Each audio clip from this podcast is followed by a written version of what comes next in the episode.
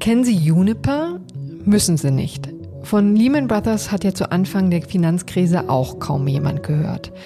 Juniper, den Namen sollten Sie sich aber spätestens jetzt merken, denn er wird noch häufiger genannt in der heutigen Folge des FAZ Podcast für Deutschland. Dahinter verbirgt sich Deutschlands größter Gashändler. An ihm hängen hunderte Unternehmen, Energieversorger und Stadtwerke. Und er macht der Bundesregierung gerade schwer zu schaffen. Denn durch die Gaskrise ist er ins Straucheln geraten und steht womöglich kurz vor der Pleite. Deshalb muss dieser Name auch uns interessieren, entweder als Steuerzahler oder als Gaskunden. Schätzungen gehen davon aus, dass bis zu 9 Milliarden Euro nötig sind, um Juniper über die nächsten Monate zu retten. Schuld ist natürlich der Krieg in der Ukraine und der Wirtschaftskrieg, den wir mit dem russischen Staatspräsidenten Wladimir Putin und er mit uns angezettelt hat. Seit fast drei Wochen dreht Putin am Gashahn. Um fast 60 Prozent hat Russland seine Lieferungen nach Deutschland reduziert. Es fließt also derzeit noch nicht einmal die Hälfte der vertraglich vereinbarten Menge durch die Gaspipeline Nord Stream 1. Und es könnte noch schlimmer werden. Am nächsten Montag steht die nächste turnusmäßige Wartung der Gaspipeline an und danach droht das folgende Szenario, das der SPD-Chef Lars Klingbeil jüngst auf dem Nachrichtensender NTV so beschrieben hat. Wir sollten uns bewusst machen, es gibt eine Wahrscheinlichkeit, wie hoch die ist, das kann ich heute Morgen nicht einschätzen, aber eine Wahrscheinlichkeit, dass Putin nach der Wartung den Gashahn nicht wieder aufdreht. Das hätte dramatische Folgen für Deutschland, für Europa und deswegen müssen wir uns auch mit diesem Szenario beschäftigen. Ja, und mit diesem Szenario wollen wir uns heute hier beschäftigen und zwar unter anderem mit der Vizepräsidentin der Bundesnetzagentur. Und damit begrüße ich Sie sehr herzlich heute am Dienstag, den 5. Juli. Mein Name ist Kurne Budras und ich freue mich, dass Sie dabei sind.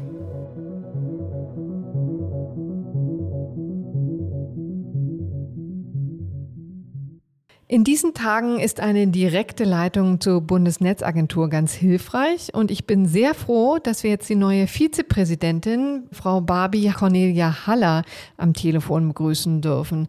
Sie ist schon seit 2004 bei der Bonner Behörde und war bis zu ihrer Ernennung als Vizepräsidentin Vorsitzende der Beschlusskammer Gasnetzzugang. Hallo, Frau Haller. Hallo, schön Sie zu hören. Das, was in der Corona-Krise ja immer die Inzidenzzahlen waren, sind jetzt die Füllstände der Gasspeicher. Deswegen lassen Sie uns doch mal damit beginnen. Wo stehen wir da im Moment? Also, wir haben jetzt einen Speicherfüllstand äh, von 22 Prozent bei Reden, bei 14 Prozent von Wolfersberg und wir sind insgesamt bei 62 Prozent Füllstand insgesamt heute. Und ist das gut oder schlecht? Wie würden Sie das vergleichen? Auch im Vergleich vielleicht zum vergangenen Jahr? Also zu den vergangenen Jahren sind wir eigentlich ganz gut. Ich glaube vor allem, dass wir jetzt wirklich in den letzten Wochen und Monaten sehr, sehr viel besser geworden sind. Das heißt also, die Maßnahmen, die ergriffen worden sind, zeigen Wirkung. Das beruhigt uns auch, denn man kann schön Gesetze verabschieden. Wenn danach äh, die Wirkung auch der, das Verhalten der Unternehmen sich nicht ändert, dann ist das schwierig. Also ich bin eigentlich äh, jetzt ganz zufrieden, was den aktuellen Stand angeht, aber wir müssen da natürlich deutlich besser werden Richtung Herbst. Wir haben ja jetzt schon ein großes Problem, denn der russische Präsident Wladimir Putin hat ja schon die Gaslieferungen nach Deutschland stark gedrosselt. Hatte das schon irgendwelche Auswirkungen auf die Füllstände? Also wir haben eine leichte Absenkung der Befüllungsgeschwindigkeit gesehen. Aber das ist noch nicht so dramatisch, als dass wir nicht annehmen, dass die Füllstände, die im Gesetz stehen, nicht erfüllt werden können. Mhm. Wenn denn tatsächlich die Lage sich nicht weiter verschlechtert. Genau, da kommen wir gleich hin. Aber nennen Sie doch vielleicht einmal die Füllstände, die im Gesetz stehen. Worauf steuern wir zu? Also wir sollen, wir wollen erreichen 80 Prozent zu Anfang Oktober und 90 Prozent zum November. Das sind Füllstände, die erreichbar sind. Und der Gesetzgeber hat da Vorgaben auch vorgenommen, die von den Speichernutzern und Speicherbetreibern auch erreichbar sind. Insofern ist das eine realistische Zeitangabe. Wir werden nicht viel schneller sein können, äh, mhm. äh, aber wir dürfen eben auch nicht langsamer sein. Genau, und da da kommen wir jetzt ja schon zum großen, dicken Problem, das jetzt ansteht, nämlich die Wartung von Nord Stream 1 soll am nächsten Montag beginnen und die ist ja in den vergangenen Jahren recht spurlos an uns vorbeigegangen. Jedenfalls hat die breite Bevölkerung ja nicht viel davon mitbekommen. Aber jetzt ist das so anders. Vielleicht beschreiben Sie erstmal, was passiert da eigentlich in dieser Zeit der Wartung? Also ehrlich gesagt, das können wir nicht im Einzelnen beurteilen. Das haben hm. wir auch in der Vergangenheit nie gemacht. Uns war aber schon immer klar, dass natürlich jedes technische Gerät gewartet werden muss. Also das heißt, an der Leitung sowohl die Leitung selbst, also im, im Untergrund, äh, auf dem Meeresboden, muss hin und wieder gewartet werden, als auch die Verdichteranlagen, die entsprechenden Armaturen, die Dichtungen und so weiter. Das, was man eben bei jedem technischen Gerät in mhm. jedem Unternehmen äh, tatsächlich einmal im Jahr machen muss. Das hat die Nord Stream 1 auch immer gemacht, aber natürlich haben wir nie hinterfragt, welcher Anlagentyp ist da, was für Ersatzteile braucht ihr da und so weiter. Mhm. Und klar ist auch, da kann es im Zweifel auch zu Schweißarbeiten kommen und deshalb ist klar, dass bestimmte Arbeiten nur ohne Gasfluss hm. tatsächlich gemacht werden können. Insofern, die Logik ist, ist klar. Das ist nichts, wovon wir überrascht sind. Das passiert jedes Jahr. Aber jetzt verbindet sich damit ja die Sorge, dass Putin diese Gelegenheit nutzt, eine politische Wartung anzuschließen, wie es ihr Präsident Klaus Müller jüngst so schön formulierte. Also letztendlich danach gar nicht mehr die Gaspipeline in Betrieb zu nehmen. Fürchten Sie das auch? Wie hoch ist denn das Risiko, dass das tatsächlich passiert? Das Risiko können wir, kann wir schwer einschätzen. Ne? Also äh, tun sich ja alle schwer, in den Kopf von Herrn Putin zu mhm. gucken. Und das will vielleicht auch gar nicht äh, jemand. aber natürlich steht das zu befürchten, denn wir, wir sehen jetzt bei der Reduzierung der Mengen auf der Nord Stream 1 ja schon, dass es begründet wird mit einem Turbinenausfall und einer Wartung einer Turbine in Kanada.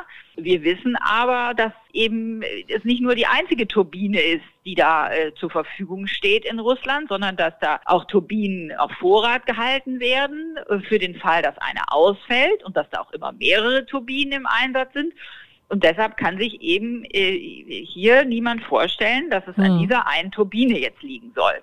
So, und, und da äh, kann es eben auch sein, dass da einer zwar kann, aber nicht will. Ja, also ja? im Grunde genommen befürchtet man Spielchen, die Putin da spielt, vorgeschobene Ausreden da einbringt, die ihm letztendlich ja keiner glaubt, aber leben müssen wir mit dem Ergebnis, ne? Ja. Also das ist ja das Dilemma, in dem wir uns jetzt gerade befinden. Ab wann wissen wir denn eigentlich, wie sich Putin entscheidet? Welches Datum müssen wir uns im Kalender anstreichen? Also vor dem 20. Äh, Juli rechne ich nicht damit, dass die Mengen wieder das alte Niveau wieder treffen können. Okay. Das, aber ich kann Ihnen den Tag nicht sagen. Hm. Also die Wartung hat in den letzten Jahren nie unter neun Tage gedauert, hm. eher mehr. Also wir dürfen nicht überrascht sein, wenn am 22. die Menge noch nicht wieder hochgeht. Da würde ich jetzt noch am 22. noch keine Panik auslösen. Hm. Ja? Wie erfahren Sie denn eigentlich davon, also ob das Ganze wieder hochläuft? Also kommen dann die Anrufe vom Betreiber oder wie muss man sich das vorstellen? Wie haben Sie zum Beispiel auch von der Drosselung erfahren? Genau, also von der Drosselung äh, merken tun es vor allem die Gasnetzbetreiber. Ne? Mhm. Das heißt, normalerweise ist es so, die Gazprom äh, Export in dem Fall äh, bucht ja auch Leitungskapazitäten und kündigt auch an, wie viel sie transportieren will. Mhm. Und äh, irgendwann bleibt diese Ankündigung dann eben aus. Und dann wird eben nichts mehr nominiert, sagt man, und dann kann damit gerechnet werden, dass eben auch kein Gas fließt. Also das ist der erste sozusagen technische Punkt, an dem man es merkt. Bei der Drosselung jetzt war es so, dass auch kurz danach die Gazprom Export mit den Händlern in Kontakt getreten ist und eben auch gesagt hat, wir werden unsere Lieferverträge ab jetzt nicht mehr einhalten. So, nehmen wir mal an, das Worst-Case-Szenario tritt also ein und die Gaspipeline bleibt jetzt dauerhaft leer. Welche Auswirkungen hat das denn auf die Versorgung jetzt und die Füllstände? Natürlich ist es dann erstmal so, dass die Händler die Mengen, die sie normalerweise über den russischen Exporteur bekommen, nicht mehr bekommen. Das mhm. heißt,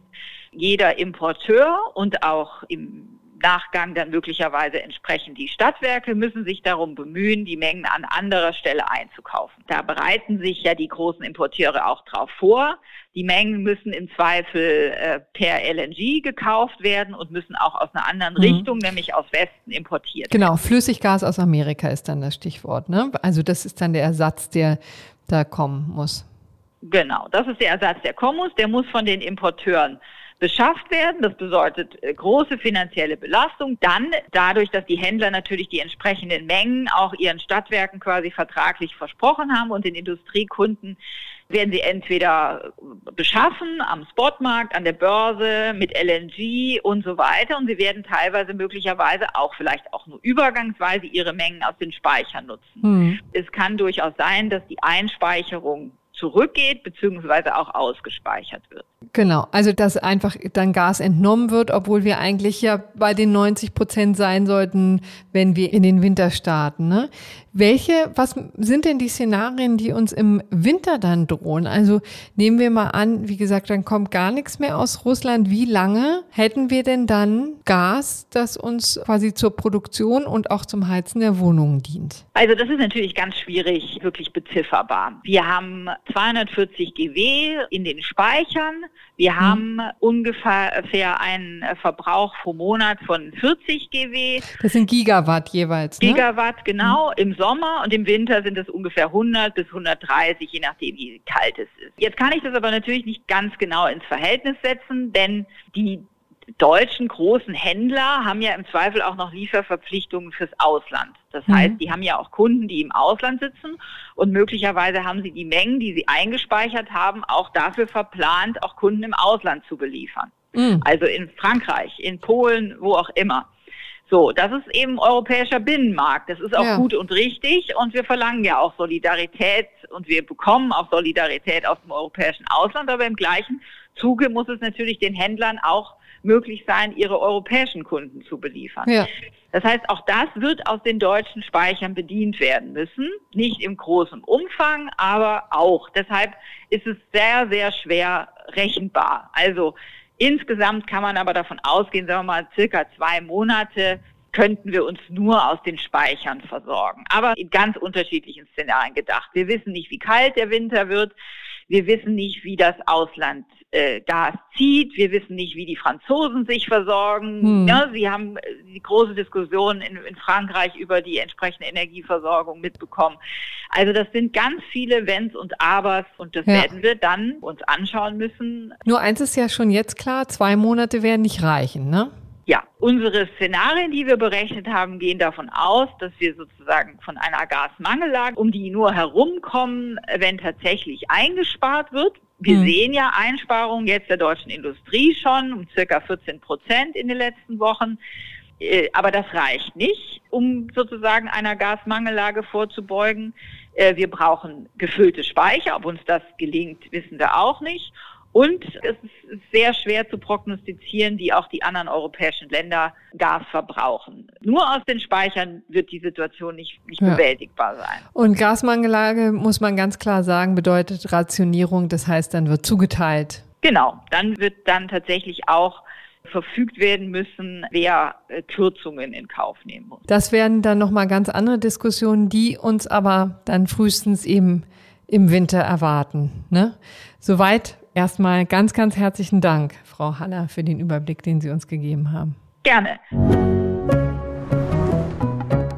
Jetzt wollen wir uns erst einmal einen Überblick über den Gasmarkt in Deutschland verschaffen und dabei ist uns Thorsten Lenk behilflich. Er ist Projektleiter bei der Denkfabrik Agora Energiewende, kennt sich also bestens aus mit dem Energiemarkt in Deutschland. Herzlich willkommen, Herr Lenk. Einen schönen guten Tag, Frau Bordras. Herr Lenk, ich würde gerne mit Ihnen erst einmal das Feld sortieren. Äh, wie ist denn die Gasversorgung in Deutschland aufgestellt? Also wir haben Pipelines, die das Gas nach Deutschland bringen und von diesen Pipelines bedienen sich dann Gashändler wie Unipa. Ich weiß ja, Sie können zu einzelnen Unternehmen nicht viel sagen, aber vielleicht mal ganz generell gefragt. Was tun solche Gashändler, Gasimporteure und wie kommt das Gas zu uns? Das Gas kommt in der Regel über längere Importverträge zu uns nach Deutschland. Das heißt, man äh, schließt einen lang, längeren Vertrag ab, wo man festlegt, wie viel Menge geliefert wird, zu welchem Zeitpunkt und zu welchem Preis. Und das machen dann die Gasimporteure wie Unipa zum Beispiel. Genau, das machen die Gasimporteure und leiten dann das Gas weiter, zum Beispiel an andere Gasversorger und Gaslieferanten oder auch Stadtwerke, bei denen dann viele Unternehmen und Haushaltskunden ihre Verträge haben, die dann das Gas uns und den Unternehmen weiterverkaufen. Und wie schwierig ist denn die Lage der Gasimporteure und der Gasversorger? auch der Stadtwerke hier in Deutschland. Stehen einige tatsächlich kurz vor dem Kollaps? Wie schwierig die Situation für die Unternehmen im Einzelnen ist, lässt sich natürlich dann auch nur mit Blick in die Bücher genau sagen. Den Einblick haben wir leider nicht, aber es lässt sich generell sagen, dass Unternehmen, die Gas oder auch Strom liefern, in der Regel längerfristig beschaffen ihre Mengen. Also sie kaufen das Gas bei den Importeuren ein zu festgelegten Preisen für zukünftige Lieferperioden und rechnen damit, dass sie dann das Gas auch geliefert kriegen. Durch die Unterbrechung der Gasversorgung oder die geringeren Liefermengen fehlen jetzt den Unternehmen natürlich Mengen, also gerade den Importeuren fehlen die Mengen, mit denen sie eigentlich gerechnet hatten, dass sie zu den festgelegten Preisen an ihre Kunden zu festgelegten Preisen weiterverkauft werden können. Wenn die Mengen jetzt nicht geliefert werden, halten sich natürlich diese Unternehmen erstmal an ihre Lieferverpflichtung, dass deren Kunden, mhm. also die, unsere Energieversorger und Stadtwerke, beliefert werden. Dafür müssen sie dann zusätzlich Gas einkaufen. Das geht kurzfristig am sogenannten Spotmarkt wo Gas gehandelt mhm. wird. Da ist nur das Problem, dass die Preise so enorm gestiegen sind, dass die Größenordnungen höher liegen als das, was die Unternehmen mal geplant haben. Und das ist dann mhm. letztlich das Geld, was mehr gezahlt werden muss und bestimmte Unternehmen dann auch in Liquiditätsschwierigkeiten bringen kann. Aber an diesem Spotmarkt ist Gas also noch vorhanden. Es ist nur extrem teuer. Wir haben im Moment also noch gar keinen Engpass. Auf den steuern wir jetzt womöglich im Herbst zu. Aber im Moment ist jedenfalls teures Gas noch da. So ist die Lage im Moment, ne? Teures Gas ist noch da, wobei das Gas dann schon so teuer ist, dass einige Unternehmen auch schon angefangen haben, dann nicht mehr zu produzieren, weil sie mhm. keine Gewinne mehr mitmachen äh, können und äh, stattdessen das Gas zurückverkaufen an den Markt zu diesen hohen Preisen. Insgesamt ist aber momentan noch genügend Gas da. Das sehen wir auch daran, dass die Gasspeicher momentan gefüllt werden. Hm. Das liegt daran, dass wir Sommer haben und wenig Gas insbesondere fürs Heizen brauchen. Das ändert sich dann aber zum Winter oder kann sich dann entsprechend zum Winter ändern, weil dann der Gasverbrauch entsprechend wieder ansteigt. Wir einen viel, viel größeren Gasverbrauch dann haben als jetzt.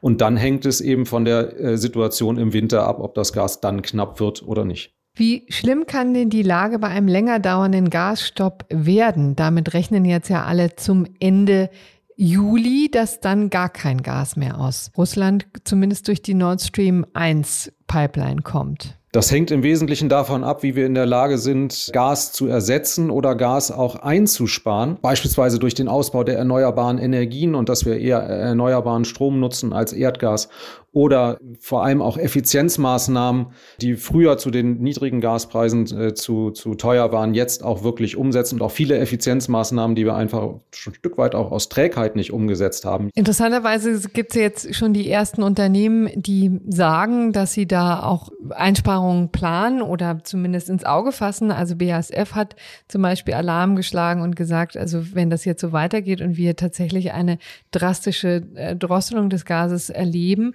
dann werden die die Produktion einstellen. Das ist sicherlich nicht mit den Effizienzgewinnen gemeint, die, Sie eben genannt haben, ne? weil das wäre ein unfassbarer Schaden für auch die deutsche Wirtschaft, oder? Genau, das wären weitergehende Maßnahmen, wenn das Gas dann zu knapp wird und wir mit Einsparung und, und Effizienz und Ausbau der erneuerbaren Energien nicht weiterkommen. Dabei kann man auch gucken, dass man äh, Gas, was wir heute haben, ersetzt, beispielsweise durch eine zeitweise stärkere Nutzung von Kohle statt Gas, insbesondere bei der mhm. Stromerzeugung, aber eben auch in der Industrie überlegt, wo man Gas einsparen kann und stattdessen äh, andere Energieträger nimmt, die besser verfügbar sind, wie Kohle oder dann äh, eben auch Erdöl wieder einsetzt, um Gas zu sparen. Letztendlich ist es aber, wenn Sie jetzt schon auf Kohle und auch Öl zu sprechen kommen, das tut einem doch natürlich auch weh nach den ganzen Diskussionen, die wir in den ganzen Jahren gesehen haben. Eigentlich wollten wir ja weg von der Kohle. Aber ist Kohle tatsächlich der sinnvollste Ersatz im Moment?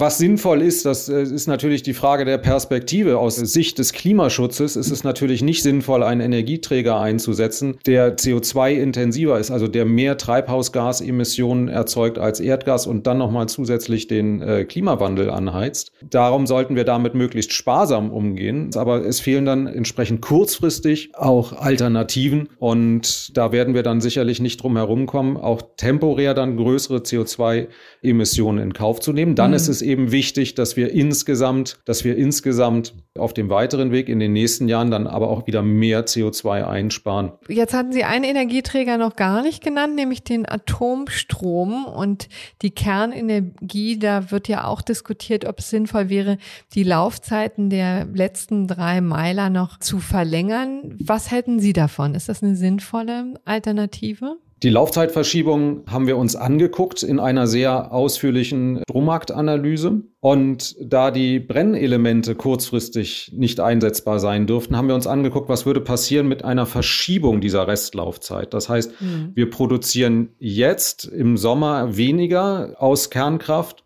und haben dafür im Winter noch Brennelemente zur Verfügung zur Stromerzeugung aus Kernenergie. Und in Summe ist das ein Effekt, der sehr gering ist für die Einsparung von Erdgas, weil wir nämlich jetzt ja auf Kernkraftstrom verzichten würden. Hm. Den müssen wir aber anders bereitstellen und dafür würden eben Erdgaskraftwerke stärker laufen. Es wäre kontraproduktiv dann. Das wäre, das wäre im Moment kontraproduktiv, weil wir dann das Erdgas nicht einspeichern können und nicht verfügbar hätten im Winter, um dann die Erdgaskraftwerke laufen zu lassen. Insgesamt wäre es hm. eine Einsparung, die ist aber vergleichsweise gering und dann eben mit den Risiken verbunden. Denn eigentlich müssten ja die Kraftwerke oder waren geplant, jetzt abgeschaltet werden zum 31.12. und müssten dann Sicherheitsuntersuchungen äh, machen. Dafür müssten die Kernkraftwerke eigentlich abgeschaltet werden. Und äh, das heißt also, dass wir ein äh, höheres Risiko hätten, wenn wir diese Sicherheitsprüfung nicht machen und die Kraftwerke dann ohne Sicherheitsprüfung weiterlaufen lassen. Herzlichen Dank, Herr Lenk, für diesen Überblick über den deutschen Gasmarkt. Sehr gerne, Frau Butthaus. Wir haben es gehört, die Lage bei Gasimporteuren, Energieversorgern und Stadtwerken ist also brenzlig. Jetzt wird wieder nach dem Staat gerufen und der nimmermüde Bundeswirtschaftsminister Robert Habeck bastelt jetzt schon an dem nächsten Hilfspaket. Und das möchte ich nun mit meinem Kollegen Christian Geinitz besprechen. Er ist Wirtschaftskorrespondent hier in Berlin, sitzt eigentlich nur quer über den Gang im nächsten Büro, aber heute im Homeoffice. Deshalb ist er mir jetzt per Telefon zugeschaltet. Hallo Christian. Hallo, grüß dich, Corinna. Christian, wir haben es gehört, der Staat muss wieder mal ran und die nächste Branche raushauen. Wir können ja mal hören, was dem Bundeswirtschaftsminister Robert Habeck so vorschwebt. Das hier hat er auf einer Zeitveranstaltung jüngst gesagt. Und es gibt darum zwei Möglichkeiten. Tendenziell, man gibt dem Unternehmen Geld. Das gehört aber auch nicht mir alleine, sondern am Ende Ihnen. Das sind dann Gelder des Staates die zahlen dann die Steuerzahler früher oder später zurück. Oder man erlaubt den Unternehmen, die Preise weiterzugeben. Ja, und das können wir jetzt mal aufdröseln. Was für Maßnahmen sind denn genau im Gespräch? Es sind eine ganze Reihe von Maßnahmen im Gespräch. Das Bundeswirtschaftsministerium spricht von einer Kaskade der Maßnahmen. Und die wichtigste und jüngste ist äh, tatsächlich die Möglichkeit, dass der Staat sich an den betroffenen Unternehmen, den in Not geratenden Unternehmen beteiligen kann.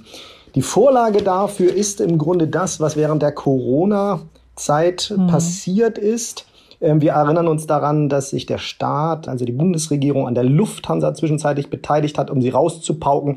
Und sowas ganz Ähnliches, auch mit ähnlichen Mitteln, versucht man jetzt auch in der Energiebranche. Und zwar dort, mit den Gasimporteuren. Der wichtigste ist das Unternehmen Uniper, das im Moment gezwungen ist, zu sehr hohen Preisen Gas an den Spotmärkten einzukaufen und aber diesen, diese höheren Preise an seine eigenen Kunden, das sind vor allen Dingen Stadtwerke und die Industrie, nicht weitergeben kann und dort mhm. in eine Liquiditätsfalle gerät, in einen Engpass gerät. Und da will man mit verschiedenen Mitteln dieses Unternehmen rauspauken. Und eine Idee, die jüngste, ist eben direkte Staatsbeteiligung. Und da würde man sich tatsächlich einfach Aktien kaufen oder auch eine stille Einlage, wie es immer so schön heißt, machen. Ne? Wie würde das funktionieren? Ja, da gibt es verschiedene Möglichkeiten tatsächlich. Da gibt es natürlich einmal die Möglichkeiten der Bürgschaften, da gibt es die stillen Einlagen, dann gibt es Kapitalerhöhungen, dass tatsächlich dann mehr Aktien auf den Markt kommen und die der Staat dann erwirbt. Das ist also ganz äh, analog im Grunde, wie das auch bei den Corona-Maßnahmen damals im sogenannten Wirtschaftsstabilisierungsbeschleunigungsgesetz.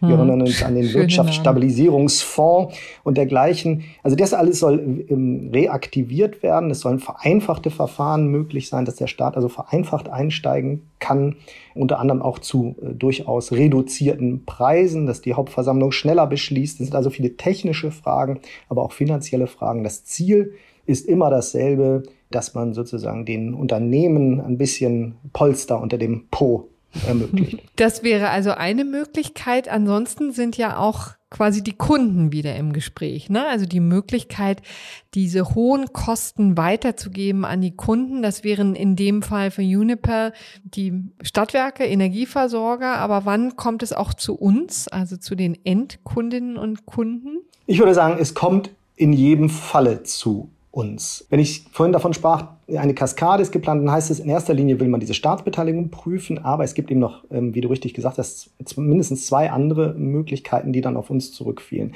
Und zwar äh, soll das Ganze ja passieren, auch die Staatsbeteiligungsmöglichkeiten ähm, über eine Veränderung im Energiesicherungsgesetz mit dem schönen Namen ENSIG, die diese Woche noch im Bundestag und Bundesrat verabschiedet werden sollen. Und da ist neben den genannten Staatsbeteiligungen auch die Möglichkeit der Preisweitergabe möglich. Also nehmen wir das Beispiel Uniper. Uniper kauft teuer ein am Markt und kann bisher innerhalb seiner regulären Verträge diese erhöhten Kosten an seine Kunden nicht weitergeben mhm. oder nur sehr verzögert weitergeben. Was soll jetzt passieren? Da gibt es zwei Möglichkeiten. Das eine ist, dass außerhalb der Verträge gleichsam Juniper eine Preisanpassung, das heißt immer Preiserhöhung, an seine Kunden weitergeben kann, unmittelbar. Äh, also an die Stadtwerke, also an die Industrie. Und die dann weiter entlang der Wertschöpfungskette auch weitergeben. Also auch dann, wenn wir einen Vertrag mit unseren Stadtwerken, mit unserem Energieversorger haben, müssten wir mehr zahlen und werden wir mehr zahlen. Hm. Und zwar sofort. Vielleicht noch eine kurze Hinweis in diesem Zusammenhang ist ja wichtig zu wissen, dass es grundsätzlich ja langfristige Verträge sind, die über ein, zwei, drei Jahre geschlossen werden, wo also quasi so eine Art von Preisgarantie gibt. Deswegen kann man die eigentlich nicht weitergehen, aber es gibt jetzt quasi so eine Ausnahme, ne, wo die Preisanpassung direkt vorgesehen ist außerhalb der Reihe. Das ist die Idee dahinter, ne? Das ist die Idee des sogenannten Paragraphen 24, der sagt, wenn dort eine Störung vorliegt, dann kann man sich sozusagen aus diesen Verträgen heraus auf den Weg machen, die Preise direkt weiterzugeben an die Kunden. Und das ist natürlich eine große Belastung. Das fürchtet die Politik. Man fürchtet auch, dass es dort Klagewellen geben kann mhm. und dergleichen mehr. Das ist sehr, sehr kompliziert, also mit vielen Fallstricken verbunden. Auch deshalb, weil stellt man sich vor, der Nachbar bezieht vielleicht von einem Stadtwert was aus dem Ausland, von Norwegen oder sein, sein Gas bezieht. Da würden die Preise dann nicht erhöht. Ich selber habe plötzlich einen drei- oder vierfachen Preis. Also das kann zu Unmut führen, mhm. zu sozialen Verwerfungen und dergleichen mehr. Deswegen scheut die Politik das, es scheut die Industrie das. Und deswegen gibt es eine zweite Idee, das ist der neue Paragraph 26 in diesem Energiesicherungsgesetz. ENSIG, da soll es ein bisschen anders laufen.